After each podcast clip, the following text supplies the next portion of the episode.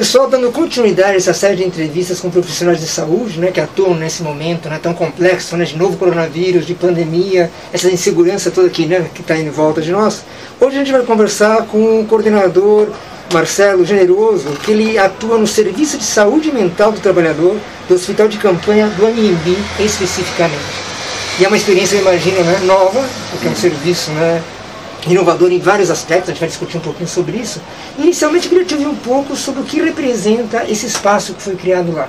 Uhum. Porque a gente fala muito da doença como atinge as pessoas, as famílias das pessoas, mas o trabalhador de saúde, ele às vezes é colocado num patamar, né, uma situação de herói, mas ele tem suas dores, suas agonias, seus sofrimentos, e eu acho que o, o serviço que vocês estão prestando é fundamental. Então, como é que esse serviço atua lá, doutor? Obrigado, Oscar, pelo convite, é um prazer poder vir aqui conversar contigo. É, o, o, Serviço de Saúde Mental do Trabalhador do Hospital da AMB né, é, partiu de uma iniciativa da Secretaria Municipal da Saúde e da Autarquia Hospitalar Municipal. É, a ideia foi justamente é, ajudar esses profissionais da saúde em atuação é, em todo esse processo, né, como você comentou. Então, os pacientes, isso é muito difícil para eles, para as famílias, mas agora o profissional de saúde está intimamente ligado aí com toda essa, essa dinâmica da pandemia. Né? É, então a gente viu como necessário aí algum tipo de suporte para eles. Né? É, a ideia do serviço de saúde mental do trabalhador não é, é, simplesmente atuar na assistência em saúde mental. Então a gente procura é, algumas ações aí é, de promoção à saúde mental. A ideia é evitar o adoecimento e não só atuar quando o profissional adoeceu. Né? E tem sido uma experiência super é, gratificante. Esse tipo de atuação se dá de que maneira, doutor? Então, a gente tem três frentes de atuação do serviço. Né? Então, a primeira frente é de assistência em saúde mental. Né? Então, aquele profissional da saúde é, que está com sintomas ansiosos, depressivos, está precisando de atendimento, conversar com alguém, é, a gente marca uma consulta, né? E geralmente na primeira semana, ou no máximo na semana seguinte, ele já é atendido. Né? É, o Departamento de Saúde Mental da faculdade faz um suporte em teleapoio, né? então os pacientes que precisam de psicoterapia, a gente tem o apoio do Departamento de Saúde Mental aqui da faculdade.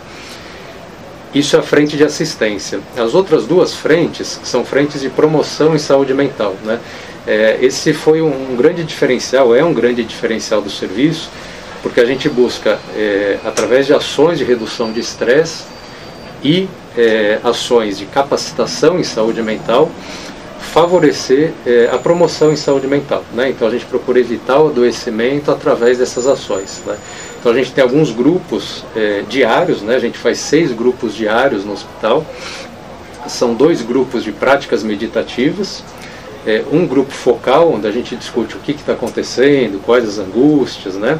É, e um outro grupo de dinâmica com uso de música, né? A música justamente para acessar alguns sentimentos ali é, e algumas angústias dos profissionais. Qual o tipo de agonia, vamos dizer assim, né, de sofrimento, né, de dor que as pessoas acabam trazendo, né? Claro, sem citar casos específicos, né, obviamente, mas em linhas gerais. Quer dizer, qual a sua percepção nesse serviço? Uma série, Oscar, assim, é, tem, tem alguns temas que são recorrentes, né? Então, é, a gente já está lá no AMB é, desde o fim de abril, né?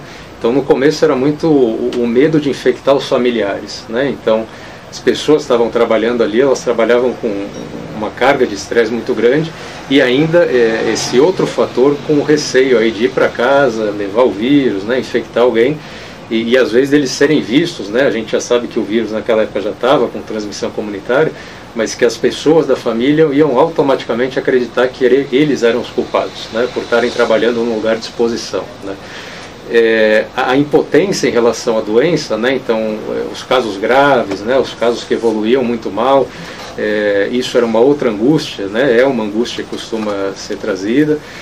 É, algum, alguns eventos ali de intubação, né? então é, a intubação no tratamento da Covid ela é uma intubação precoce, né? então é, muitas vezes o paciente ele é comunicado né, que aquilo vai ser feito justamente para preservar a vida dele. Só que é um momento muito angustiante, né? tanto para o paciente, que é informado que vai ser entubado pela gravidade do quadro, do quadro é, como também para a equipe, né? que tem que conviver com aquilo né? e, e lidar com aquela situação. É, o distanciamento né, dos pacientes em relação aos familiares é um outro tema frequente, né, que é um sofrimento grande, mas a gente percebe que isso é, por um lado, até aumenta o vínculo desses profissionais da saúde com os pacientes. Né? Como eles não têm a família ali perto, pelas medidas de isolamento, é, a, a, os profissionais da saúde acabam tendo, tendo um vínculo muito significativo. Quer dizer, ao longo do tempo já teve uma, essa, essa mudança de, de perfil, dizer, desde o início né, do hospital de campanha até hoje, né, nós estamos fazendo isso agora em meados de julho, hum. já, né, essa nossa conversa. É, o senhor sentiu já uma mudança no perfil da reação dos profissionais de saúde? Eu pergunto para o seguinte, eu quero complementar a pergunta, porque a gente sente muito esse desconhecimento da doença. Uhum. Não tem um médico, um profissional de saúde que não senta aqui para conversar, que diz, estamos aprendendo um pouquinho Sim. cada dia. É, ninguém na faculdade ensinou a tratar a Covid-19. É, essa percepção, é, ela foi mais interiorizada pelos profissionais? Sim. Com certeza. Acho que as pessoas estão mais habituadas aí, isso não quer dizer abaixar a guarda, né? mas é, entender o que está acontecendo, a gravidade, é, mas sabendo né, que as medidas aí de proteção individual né, têm que ser tomadas, é, sabendo já os fluxos de tratamento, né? acho que aquela é, angústia inicial, isso o profissional da, da, saúde tem essa habilidade de se adaptar. Né? Então, eu acho que as pessoas estão mais habituadas ao tratamento e com toda essa situação que todos vêm é, vivendo. Né? então, acho que as pessoas estão é, mais capacitadas aí para prover o melhor cuidado possível. Né? É uma coisa que aparece muito nos grupos, nas atividades, é, é uma sensação de cumprimento de dever, né? das pessoas sentirem que estão ali é, para cumprir uma missão é, e desenvolver a vocação né? que, que eles têm. Então isso tem sido um aspecto positivo que tem aparecido é, de forma recorrente nos grupos. Né? A gente vê muito na mídia alguns profissionais de saúde dizendo é, estamos tratando como heróis, é, como eu coloquei no começo, mas nós somos seres humanos. É, essa dicotomia, vamos dizer assim, aparece também, quer dizer... É, por incrível que pareça, cara, assim, nenhum deles, assim, até o momento aí que a gente vem, tem visto, é, se sente confortável com essa taxação, né, como herói, isso não, é, não tem acontecido, né, as pessoas sentem que estão ali para cumprir uma missão e aquilo que elas têm que fazer é, essas pessoas não conseguiriam estar tá fazendo outra coisa. Né? Então elas estão é, ali justamente para atuar o que, o que elas estudaram a vida inteira, né? que elas se dedicaram. É, mas esse termo, essa taxação aí, esse nome de herói, não é uma coisa que é bem aceita, é, pelo menos é, dos profissionais que a gente tem atendido. Dizer, o maior desafio ao assumir a coordenação, qual foi, doutor? Para o senhor, assim, profissionalmente? Sim. Eu imagino que é um, é um, grande desafio, é algo novo com essa característica. Né? Um desafio grande, Oscar. Esse projeto é um projeto pioneiro, né? É, por, vários motivos. Né? Primeiro, momento, primeiro motivo deles por ser um serviço de saúde mental do trabalhador. É, isso não é usual né? em, serviços é, tanto serviços de saúde, né, ou mesmo empresas, geralmente a gente tem um serviço do trabalhador, né, de saúde do trabalhador, agora não de saúde mental. Então é um serviço que foi desenvolvido pensando para esse público, né, pensado para eles, é, atuando não simplesmente na assistência em saúde mental, mas também na promoção em saúde. O foco é evitar o adoecimento e é, dar uma é, e é, conseguir fazer uma intervenção precoce. Né? Então isso é um outro diferencial. É, o fato de ser um serviço de saúde mental é, instalado dentro de um hospital de campanha. Né? É, as atividades que a gente desenvolve são dentro da área de isolamento. Né? É, então a gente trabalha com atividades de redução de estresse, então meditação, é, grupos focais de conversa para entender o que está acontecendo, uso de música. É, então são diversas inovações dentro desse contexto da pandemia. É possível descrever um pouquinho essas, essas ações? Acho que é interessante por esse caráter, essa característica inovadora. Sim, é, essas ações são seis é, grupos por, é, por dia né, que a gente faz por lá. É, essas ações a gente faz dentro da área de isolamento, né, então é, devidamente paramentados, né, quem desenvolve essas ações são os médicos residentes em psiquiatria do programa de residência médica em rede da Secretaria Municipal da Saúde. Então, diariamente essas ações são desenvolvidas. Os grupos têm cerca de 20 a 25 minutos, com a presença de 5 a 8 pessoas, respeitando as normas de biossegurança do hospital. Né? É, a ideia é esse profissional sair da assistência, participar do grupo e prontamente já retornar para assistência sem precisar desparamentar, reduzindo o gasto de EPI, né? É, esse tempo a gente encara como um tempo investido na saúde mental. Então, quando esse profissional participa dessas ações, ele volta revigorado, né? Então, ele volta mais atento, ele volta com redução dos níveis de estresse, de ansiedade, aumento da motivação. É, isso, em última instância, melhora a assistência né? É, aos pacientes que lá estão internados. É, então, a gente tem esses grupos de meditação, os grupos com uso de música e os grupos é, os grupos focais, né, para entender quais as angústias ali, o que está acontecendo.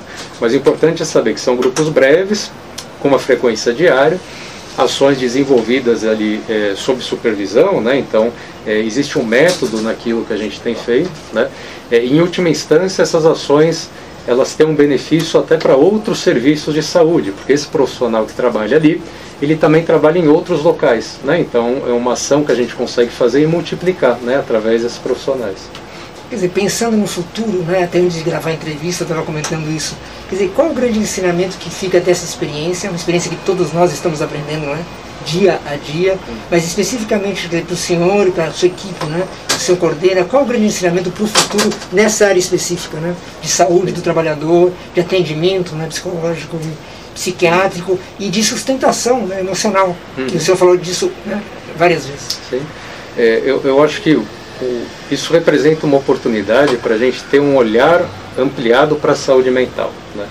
Então, muito foi é, dito aí no início da pandemia né, sobre a necessidade dos cuidados é, é, da UTI, né, os equipamentos, tudo aquilo que era necessário. Agora, é, tem alguém fazendo isso, né? então tem um profissional da saúde cuidando desses pacientes. É, e se essa pessoa não está bem, ela não vai conseguir cuidar do outro de uma forma adequada. É, então a saúde mental é fundamental, né? A gente consegue cuidar do outro quando a gente está bem também, né? Então acho que um, um, uma questão fundamental seria a gente ter esse olhar ampliado para a saúde mental do profissional da saúde é, e talvez é, ampliar esses serviços de saúde mental é, em outras oportunidades, em outras regiões, em outros serviços também, né? Isso pode ser é, talvez o início de uma nova etapa. Aí. Que mensagem para finalizar o senhor deixaria para os profissionais de saúde que vêm atuando, principalmente na linha de frente, né, é, de, em combate à, à Covid-19? É, a mensagem seria peça ajuda, né? Então, se você não está bem, se tem alguma coisa é, te angustiando, né? Se as coisas estão difíceis, é, peça ajuda, né? A gente sabe que tem muito estigma em relação à saúde mental, é algo que a gente vem tentando desconstruir. É, então é importante a pessoa é, que não estiver se sentindo bem, né, que estiver sentindo sentimentos é, de tristeza, de ansiedade, de angústia, é, que ela não fique sozinha. Né? Então converse com alguém, procure um profissional da saúde mental para poder ajudar. Perfeito. Queria parabenizá-lo pelo trabalho, o senhor como coordenador e todos os profissionais que estão envolvidos nisso. Acho que é um momento insisto nisso, de aprendizado coletivo. Acho que a medicina não será a mesma, né? A nossa medicina brasileira também não será a mesma. E parabéns pela sua atuação. Obrigado, Oscar. Estamos à disposição. Pessoal, obrigado pela companhia, espero que vocês tenham gostado dessa conversa. E a ideia é essa, né? Continuar trazendo profissionais da área de saúde que vêm atuando na linha de frente no combate à Covid-19. Pessoal, obrigado mais uma vez. Obrigado.